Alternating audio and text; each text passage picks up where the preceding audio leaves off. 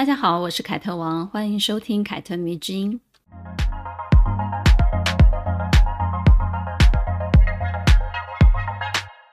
不知道大家对名利是如何看待的？如果一个女人对名利有所恋战的话，你会怎么看她呢？我们好像从小就被教育不要太过看重这两个东西，尤其是女人会被奉劝你不该对名利汲汲营营。但其实名和利都是我们进入社会之后很想追逐的东西啊。一边被劝说不能看得太重，一边又感受到名利对自身极大的诱惑，这经常使一个人产生矛盾哎。尤其是女人，好像我追求名利，我就有损高度，我就有损道德，会被说你太现实了，你太功利了之类的。这时候呢，我就会回头看看我身边的狮子座的女生，我觉得她们就是所有女人当中呢，对名利不排斥，而且呢还相当享受的一群女人了。不管她们是仰赖自己的才能得到的名利双收，还是靠着某些手段得到的名利双收。她们的姿态都很骄傲，都很理所当然。狮子女里面的成功女性呢，都拥有同一种特质，也就是她们就是名利本身。从他们身上呢，你可以感受到那一种极大的野心，而这样的野心，在我看来，是他们与旁人可以区分开来最迷人的一种特质了。比如香奈儿女士，她就是一位很经典的狮子女。如果你对她的故事感兴趣的话，可以回头听听看第五集，在那一集里面，我就说了香奈儿女士作为女人给我的启示。而明星当中呢，有玛丹娜、珍妮佛·洛佩兹这两个歌坛常青树，也是一直在用他们超强待机的能量，一次一次的刷新我们对于偶像的标准哦。只要这两个女人在场，她们都有一种我没有打算要把这个舞台让给谁的那种气势。这就是狮子女让我非常着迷的地方。她们的野心是赤裸裸的，是火力全开的。而今天呢，我们要聊到的狮子女贾桂琳，她则是靠着强大的野心的支撑，伴随着带有智慧巧劲的手腕，在六零年代将自己送进白宫的女人。也可以说呢，如今会有第一夫人这种称号，第一夫人不再是美国总统身边的一个摆设，一个陪衬。多半呢都要感谢贾桂琳的示范，她在任内对白宫所做出的改变，以及在外交上所做出的贡献，到现在呢都还被美国甚至很多国家仿效着呢。而她呢一路走来的经历啊，也是很值得想要嫁入豪门的女生拿来当做借鉴的。说到这里啊，有人可能就会质疑我三观不正了，怎么可以鼓励女人以嫁豪门为目的呢？我曾经啊问过身边很多的女生哦，问她们有没有遇过想要嫁入豪门的女孩呢？结果你猜答案是什么？他们每一个人都回我很多，好不好？嗯，你看，所以真的不是我三观不正哦，是真的很多女人把这个当做目标在执行哦。所以呢，这其实是可以好好来讨论、好好来研究的事情，千万不要遮遮掩掩的欲盖弥彰啊！而且你以为豪门真的那么好嫁吗？哦，想嫁就嫁。长得好看、年轻漂亮就可以嫁了吗？自己没有几两重，豪门子弟可能都不会多看你两眼呢。好，就算多看两眼，那可能也只是上上床的一个消遣而已。因为贾桂琳的丈夫，后来的美国总统甘乃迪，其实就是这样一个花花公子。要这样的花花公子，打从心里认定要娶你，并且让他的父母点头首肯，没有手腕，没有心机，光靠爱是不可能的。你要说了哦，我在教女人用心计，而不是用真感情去打动别人。真感情当然是有啊，但如果你只相信哦，只要有真感情就无往不利了，那就是傻。名利啊，权势在握的这些人，通常要的女人哦，可不是只有真感情哦。虽然他对外宣称哦，我是爱他的，我是用真感情的这种政治正确的说法来包装。但如果这个女人真的对自己一点帮助都没有，要真感情，她有很多选择啊。为什么偏偏是她呢？是啊，为什么偏偏是贾桂林呢？嗯，所以现在我们就要来说说贾桂林的故事了。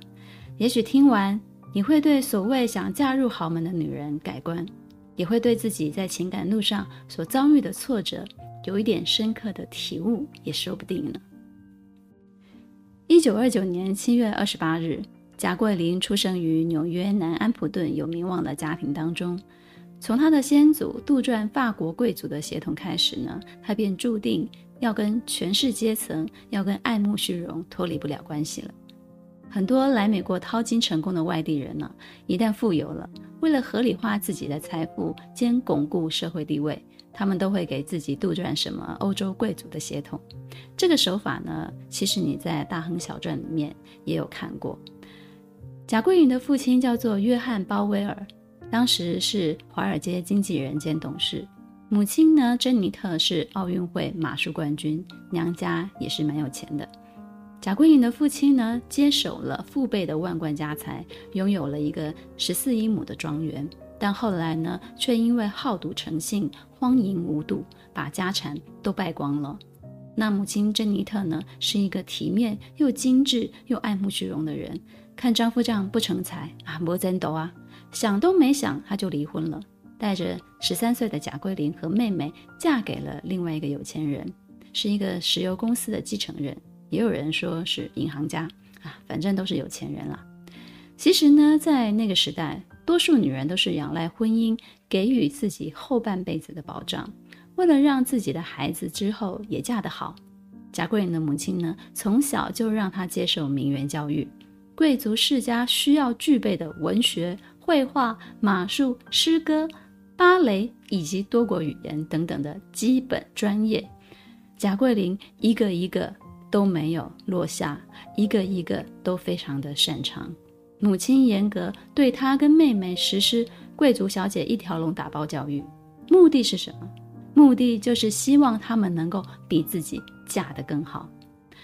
说到这里呢，你应该就会明白了哦，想嫁得好。自己的努力跟条件都不能少哦。除了家世背景，你的才华，你所能对外展现的代表良好出身的那一切，都是实打实的技能。好多人听到这里，是不是觉得啊，那我还是躺平好了啦，我嫁普通人好了，好累哦。哦，只能说天底下没有白吃的午餐哦。当然，早餐、晚餐也是没有的。一岁就被妈妈抱上马背。十一岁就获得了多项全国马术冠军，登上《纽约时报》的贾桂琳，就是这样被严格的名媛教育塑造而成的。在五零六零年代的美国社会，女孩子上藤校、名校，并不是为了之后可以比较好找工作，而是在那里你可以遇见比较好的老公，或者是有一个名校的背景，自己的身价会比较好，名门子弟呢就会比较容易选到你。但是贾桂琳呢，在高中毕业册上呢，就写下了 “not to be a housewife”，似乎意味着自己是不屑当家庭主妇的。那些一般女孩子的梦想，她一点都不想要。不过呢，你再仔细玩味一下这句话好了。我想呢，贾桂琳口中的 housewife 应该是指一般中上的家庭，而一般中上的家庭，她当然是看不上的。就算她要做 housewife，她也要做名门望族的 housewife。没想到，她后来真的成为了白宫的第一夫人，站上了 housewife 的最巅峰了。我始终觉得啊，人要对自身有清醒的认知，你才能够做出好的，或者是说对的选择。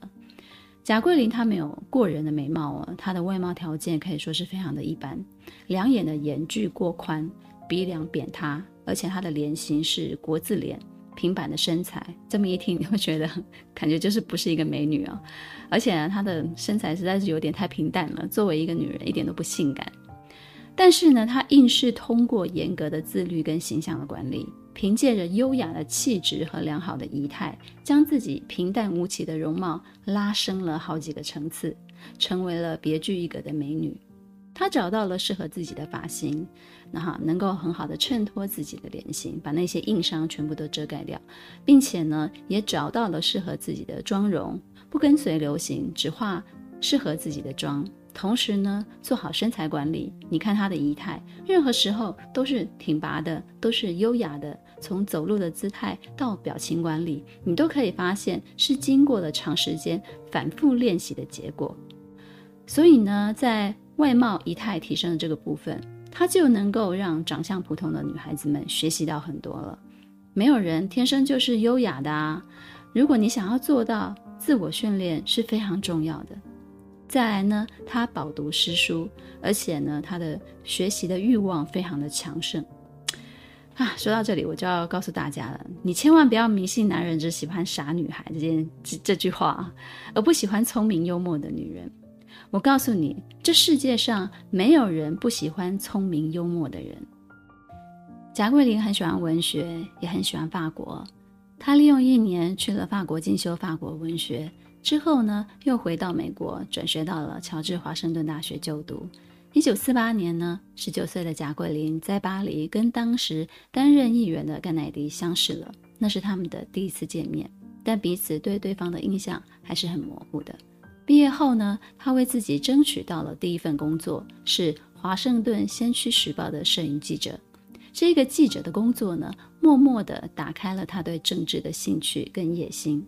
再来呢，你可能会问了，为什么那么多政治人物，贾桂林偏偏看上了是甘乃迪呢？那是因为甘乃迪在当时确实是很被看好的一匹政坛的黑马，不仅谈吐有误，哈佛大学毕业，还是年轻的议员，有从政的野心和基础，同时呢，家境非常的优越，整个家族呢走到了这一步，为了扩大影响力，更是要倾尽全力打造一位美国未来的总统的。而这个美国未来总统的注就压在了甘乃迪的身上。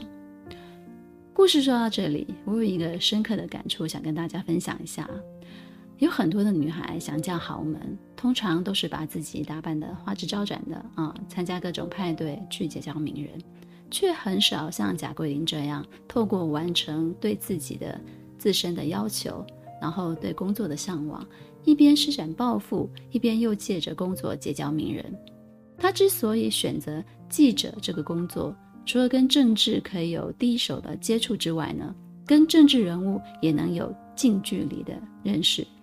如果他一开始的目标就是政治明星甘乃迪，那么他的这个心思啊，确实是设计的相当缜密的哦。嗯，因为他知道，如果我只单单凭借我普通的外貌跟一点点的家世背景，那我只会沦为围绕在甘乃迪身边那些莺莺燕燕，而他的骄傲呢，让他不屑与之为伍，所以呢，他一定要另辟蹊径。只不过呢，这个计划也有它的危险性啊，也就是呢，他并不一定能够真正的打入政治的社交圈的核心。于是呢，在这期间呢，他差一点点就嫁给了一位股票经纪人了。结果贾桂林临阵脱逃了，他悔婚了，解除了婚约。又在甘乃迪那里留不住深刻的印象。这个时候，贾桂林非常非常的烦恼。对啊，认识他又怎么样呢？他身边好多好多的女人呢、怎么可能会看上我呢？关键时刻啊，他那个沉迷酒色、散尽家财、令贾桂林讨厌的那个亲生父亲，却给出了他一生最有力的忠告。他的父亲告诉他说：“女儿啊，不要给男人太多，要有所保留，要让他们。”望而不可及，不得不说，只有真正的坏男人才了解真正的坏男人哦。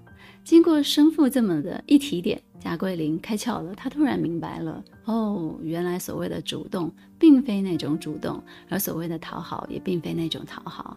他开始逐渐的淡出甘乃迪的视线，并且找尽了各种理由婉拒他的邀请。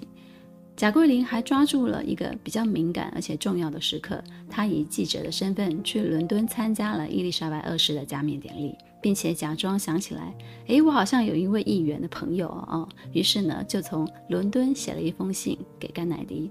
这封信里面没有任何的问候，只是轻描淡写自己参加了多少的派对，而在派对上又遇见了多少上流人士，对自己献殷勤。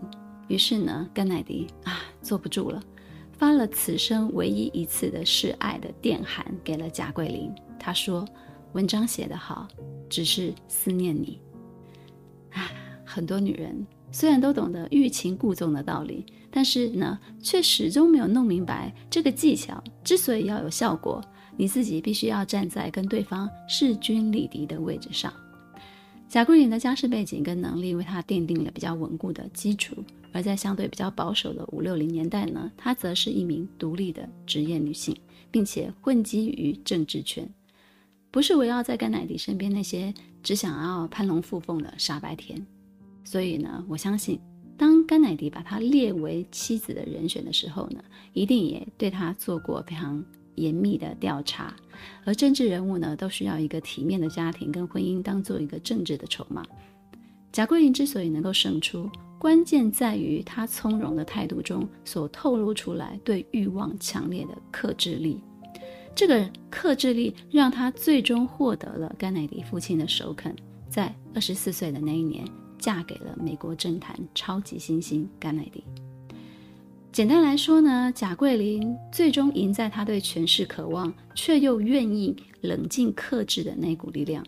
这股力量呢，是她人格中让我非常欣赏的一个特质，很重要哦。日后呢，也陪伴贾桂林度过了甘乃迪家族连续两次被暗杀的那个黑暗时刻，甚至呢，可以说这是她一生当中最重要的一股力量了，让她可以从逆境中重生。不顾他人的眼光，坚持自己想走的路。许多女孩啊，接触到了豪门就会忘记自己，用身体啊，用怀孕啊，来扮威胁啊，扮委曲求全。我觉得这是最难看的吃相啊，失去了体面，也失去了尊严。一九五三年，二十四岁的贾桂林与三十六岁的甘乃迪结婚了。贾桂林如愿以偿，嫁给了当时美国参议院最有希望的男人。为什么说最有希望呢？因为甘乃迪最终的理想是竞选总统嘛。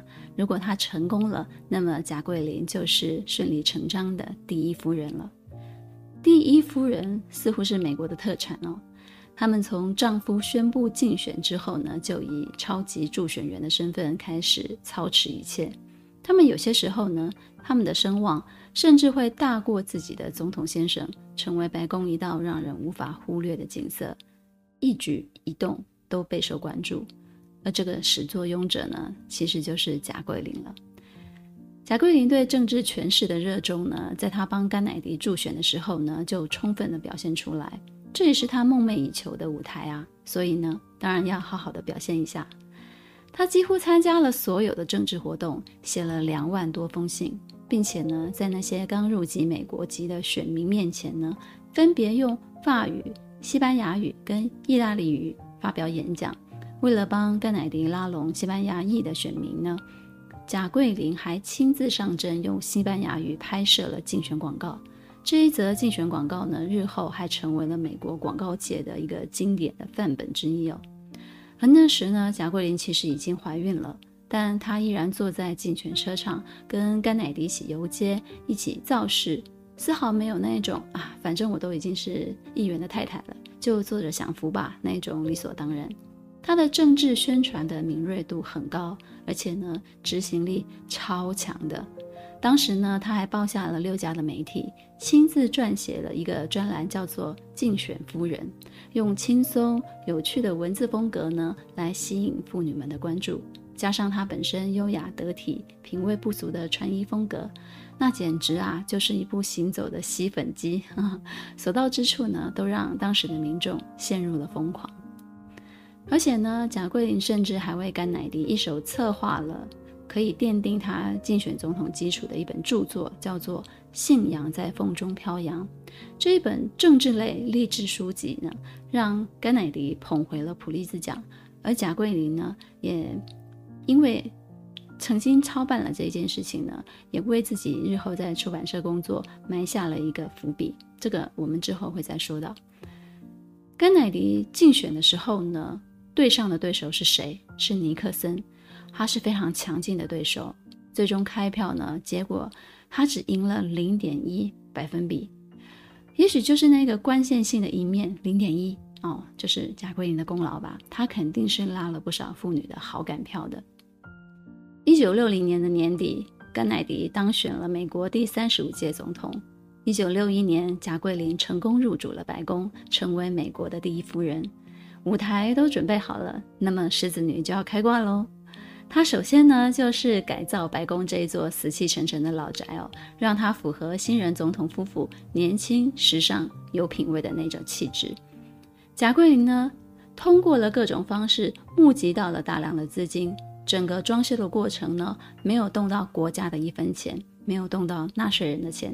他亲自撰写了《白宫一部历史的指南》这本书，获得了巨大的成功。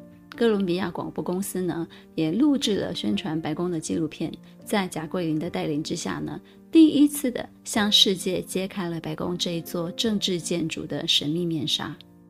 多声道配音员贾桂琳呢，用流利的法语。西班牙语进行了生动细致的解说。为了宣传美国呢，这部纪录片还隆重地推向了海外。改造白宫这件事情呢，使得贾桂琳哇声名大噪啊，也让甘乃迪对他更是刮目相看。一路从选举到入主白宫，两个人也真正成为了意义上的合作伙伴跟人生伴侣了。再来呢，就是贾桂琳最为人熟知的霓裳外交，通过得体的穿衣的造型，在展现自己的同时呢，也让政治外交的气氛活跃跟舒展。不仅充分的尊重邦交国，也不矮化我们自己啊。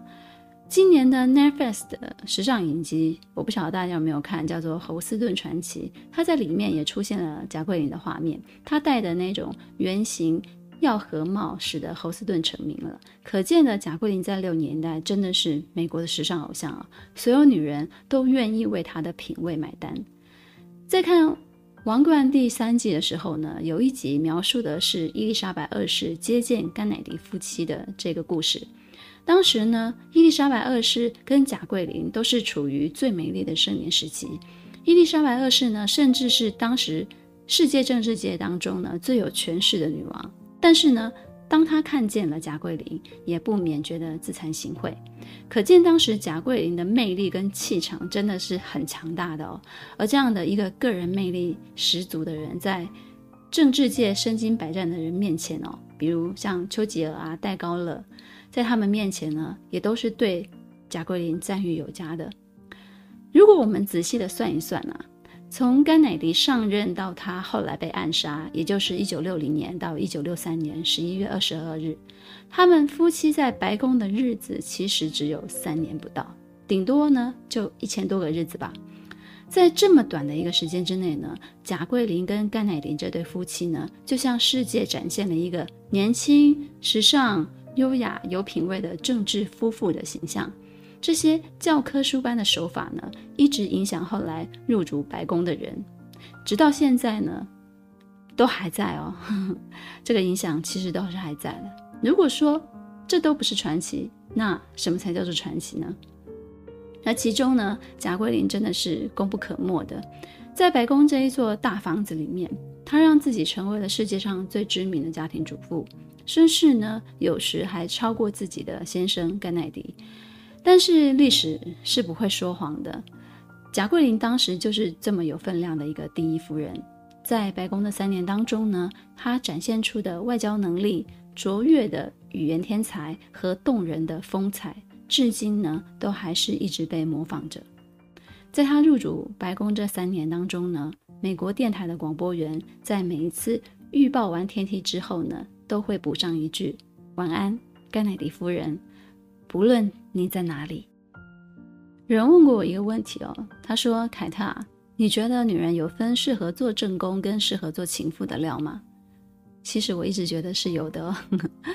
有些女人，她们天生的气度跟风范就是用来做正宫的，丈夫在他们的辅佐之下呢，会达到事业的高峰，然后一起同享。贾桂琳在甘乃迪这里呢，就遇到了世上最强的小三玛丽莲梦露，一个尤物，全天下的男人都渴望的女人。传闻呢，梦露曾经致电白宫，要求贾桂琳让出第一夫人的位置。贾桂琳就回他了啊，太好了，如果你能够承担起第一夫人的所有问题，那我就会搬出去住。请问你什么时候要来呢？哦，两个人示威啊。贾桂琳不仅是了解自己丈夫的人啊，其实她是更是了解政治人物需要什么样女人的人，也可以这样说吧。透过看她的故事的时候呢，我也更加的断定，其实男人选老婆跟选情人用的其实是不一样的标准，但我们女人呢，却经常想要把它合二为一哦。唉，想一想，真的是的。唉，在报社工作过的贾桂琳啊，深谙传播学跟形象管理。甘乃迪一个单身汉、花花公子的形象呢，在重视家庭的美国人来看呢，是不如一个结了婚、成熟稳重的男人的。所以甘乃迪一定是需要一个家庭，一个优秀得体的贤内助。我其实也很喜欢梦露，我家里摆了很多梦露的肖像，但是我却对她的感性不置可否。我觉得她太需要爱了，以至于每一个接近她的男人都因为给不了她所需要的爱而离开她。我相信这种女人，即使是有我，是全世界最性感的女人，在过度跟男人索取爱的时候，也是不可爱的啊。但是贾桂琳不一样，她对甘乃迪在婚姻里的忠诚度，嗯，不怎么 care，因为他们的结合包含了更多的东西，不是只有爱情的，这里面还有什么？有利益，有政治，有野心，有家庭，有事业这些东西的捆绑，可以说他们拥有非常坚强的捆绑。一损俱损，一荣俱荣。世界上所有的权势夫妻，可能都需要这样的捆绑的，这样子才能够使婚姻生活不因为谁的介入就开始动摇根本。许多照照片中呢，你都不难看到贾桂琳的眼神透露出来，她其实是很享受这一切的。哪怕这段婚姻，也有可能 有一些时候，因为甘乃迪的多情，而让她有那种身为女人的黯然神伤。但是我相信啊，也许只是一刹那而已。我觉得是撼动不了他的。我觉得这个就是正宫的料，他们的腰杆会一直的挺直，笑容会一直的挂在脸上，冷静而且克制。他们会从很多的事情当中呢，让自己的先生明白，你需要我，而我是你最好的选择。但是呢，人算不如天算。就在甘乃迪夫妇声势如日中天的时候呢，子弹先是贯穿了甘乃迪的喉部，再来呢是他的头部。一场暗杀行动呢，让贾桂琳失去了人生中最重要的伴侣。一九六三年十一月二十二日，为了争取连任，他们夫妇到了达拉斯为连任拉选票。中午十二点半，从街旁一座大楼射出的子弹击中了甘乃迪的头部，甘乃迪当场身亡。那一天呢，贾桂琳身穿一袭粉红色的毛呢套装，搭配同色系的帽子。事情发生之后呢，她坚持不换下自己沾满血迹的衣服，从刺杀的现场达拉斯穿回了华盛顿，面对媒体。贾桂琳非常知道，这一袭染了血的衣服比任何政治语言都有力量。她要让全世界都知道，歹徒对甘乃迪做了多么可怕又恶劣的事情。这个暗杀的经过呢，在电影《第一夫人的秘密》里面也彻底的被还原了。如果你们有兴趣的话呢，可以找来看看。事发当时呢，贾桂琳还不顾危险的爬上敞篷车的后头去捡甘乃迪被爆头后的头盖骨。你可以说这个女人实在是太勇敢、太坚强了，但也可以说这个女人是一个深懂政治手段的人。在甘乃迪的葬礼上呢，所有家族成员呢都穿上了贾桂琳专门向法国纪梵希定制的服装。他深深的明白，葬礼的规格越高，世界就越会记住甘乃迪，不然呢，他将会被历史的洪流给掩盖，无声无息。但是只要世界上的人记住了甘乃迪，那么大家也会记住他这位甘乃迪夫人了。为了这场葬礼啊，他周旋在很多很多的政治势力之间。最终呢，替甘乃迪争取到了媲美林肯总统的葬礼规格，林肯也是被暗杀的。这次的葬礼呢，被一向最重视贵族精神的英国人称赞了。伦敦晚报说，贾桂琳给了美国人他们最缺少的一种东西，叫做皇族的威仪。这真真的是一个极高的赞美哦。那场葬礼呢，经过全世界的直播，大家也都被他的坚强跟勇敢折服了。葬礼过后的一个星期，他收到了来自世界各地十多万人的民众的来信。他为甘乃迪做的其实不止这一些啦。当甘乃迪的幕僚对外界如何评价他上任三年来的功绩，将如何在历史上留下印记的时候呢，这些幕僚想破头都没有解决的问题，却被他轻松地化解了。他告诉媒体，他说甘乃迪最喜欢的音乐剧就是《亚瑟王》，那是一段光辉的时刻。之后呢，所有的杂志就用大标题。亚瑟王来形容甘乃迪在任的一千个日子，从此呢，其他的媒体也就陆续的跟进，那这样子的一个标签就深深的烙印在甘乃迪的身上了。正直、勇敢、公平、追求真理，是甘乃迪在任这三年当中最高的评价。很多人都说贾桂琳其实不爱甘乃迪，她爱的是他的身份跟地位。我经常琢磨这句话：难道一个人因为一个人的身份地位去爱他，那就不算爱吗？在甘乃迪死后，她为自己丈夫所做的这一切，如果没有爱做驱动，如果只是单纯为了自己第一夫人的名声，那么实在也是说不太过去啊。只能说没有条件的这个爱太洗脑大家了。但这世界上根本就没有什么无条件的爱情啊。之后呢，一九六八年，甘乃迪的弟弟在总统竞选的时候呢，也遭受了暗杀。一时间呢，暗杀的阴影就笼罩在贾桂林的脑海当中。如果说甘乃迪的遇刺是他的巅峰的结束，为他带来很深的伤痛，那么他小叔的遇刺呢，就是让他发现，也许甘乃迪家族已经是恐怖分子的囊中物了，给盯上了啊，给他很多很多不安跟恐惧。他后来接受了当时世界首富希腊船王的求婚，震惊了全世界，尤其是美国跟欧洲人啊，都无法接受他这个有如背叛的举动。希腊船王奥纳西斯其实比贾桂琳大了二十九岁哦，简直就是可以当他爸爸的年纪了。也因此呢，奥纳西斯的女儿就各种的抨击啊，抹黑贾桂琳，说她是美国艺妓。如果说呢，贾桂琳第一次结婚是为了权势，那么第二次结婚就实实在在是为了钱了。她很需要一个有钱有势的人来保护她跟她的小孩。这个女人的目的啊，总是这么的明确，而且呢，下手快很准。其实呢，当时船王还有一个知名的歌剧的情人，为了贾桂林，他就断绝了跟对方的关系，并且答应他各种严苛的婚前协议才娶到手的。而且呢，更有八卦小报说，船王啊，本来要娶的是贾桂林的妹妹。结果被姐姐抢走了，也是有这个八卦啊。总之呢，第二段婚姻让贾桂林声名狼藉，但是他似乎不是很在意外界的评论，他要的是什么？安全。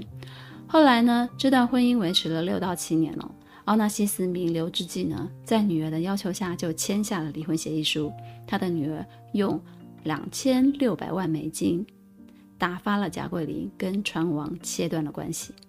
之后呢，贾桂琳就像洗尽铅华一般，卸下了第一夫人、世界首富妻子的光环，投身于出版业了。而且那个时候他已经四十六岁了。其实他家财万贯，大可不必工作。但是我觉得这个是他人生的一个实现吧。他成了一名图书编辑，利用自己的人脉啊资源，出版了不少的畅销书籍。如嗯，例如麦克杰克森的自传《月球漫步》就是他策划的。我不晓得你还记得我前面说过吗？就是贾桂琳他其实很喜欢文学嘛，也记得他曾经帮甘乃迪策划过自传体的那个励志书籍，然后抱回大奖嘛。而且他自己也曾经撰写过白宫的书籍。经过了前半生那种轰轰烈烈之后呢，我觉得他回头在文学的世界重新发展自己的志向，找到了嗯，他晚年想要当的那个自己吧。嗯，他就这样子淡出了政治圈。做自己喜欢的事情，但你也可以说啊，这个女人就是停不下来，就是一定要在某一个领域发挥她的魅力。传说呢，她后来也一直有一个伴侣，是一个瑞士人，是她的经济顾问。嗯，一九九四年五月十九日，贾桂琳因为罹患淋巴癌，在第五大道的公寓中去世了，享年六十四岁。纵观她的一生，拜金、虚荣，只爱有权有势的男人。却也知识渊博，才华耀眼，人脉遍布全球。待在出版界的期间呢，他策划出版的书籍呢就高达了百余本。世界上其实有许许多多爱慕虚荣的女人，但她们也许有些时候只想掩饰，让别人以为她们是因为爱，而不是因为名和利。但贾桂琳不一样，她展露出野心的同时呢，也让我们看到了她与众不同的地方。名和利在她身上，一切变得非常的合理，有让人产生向往的美好姿态。他曾说：“我生来不是为了支配别人或忍辱负重的。”我的生活只关乎我自己的事。很多人问我啊，什么是风格呢？风格就是指穿衣打扮吗？我想啊，风格从来就不是华服或者是身份地位，风格是一种思维方式，是一个人从未为谁而改变的那个自我。这样的女孩子啊，微笑站在权势洪流当中，那姿势肯定是最好看的啊。我觉得贾桂琳就是这样的一个女人，可以说她从来没有为了目的而不择手段改变自己去屈就，她就是在做她想做的事情，而且非常的有执行力，非常有她个人的风格。喜欢今天的故事吗？凯特迷之音，咱们下次见。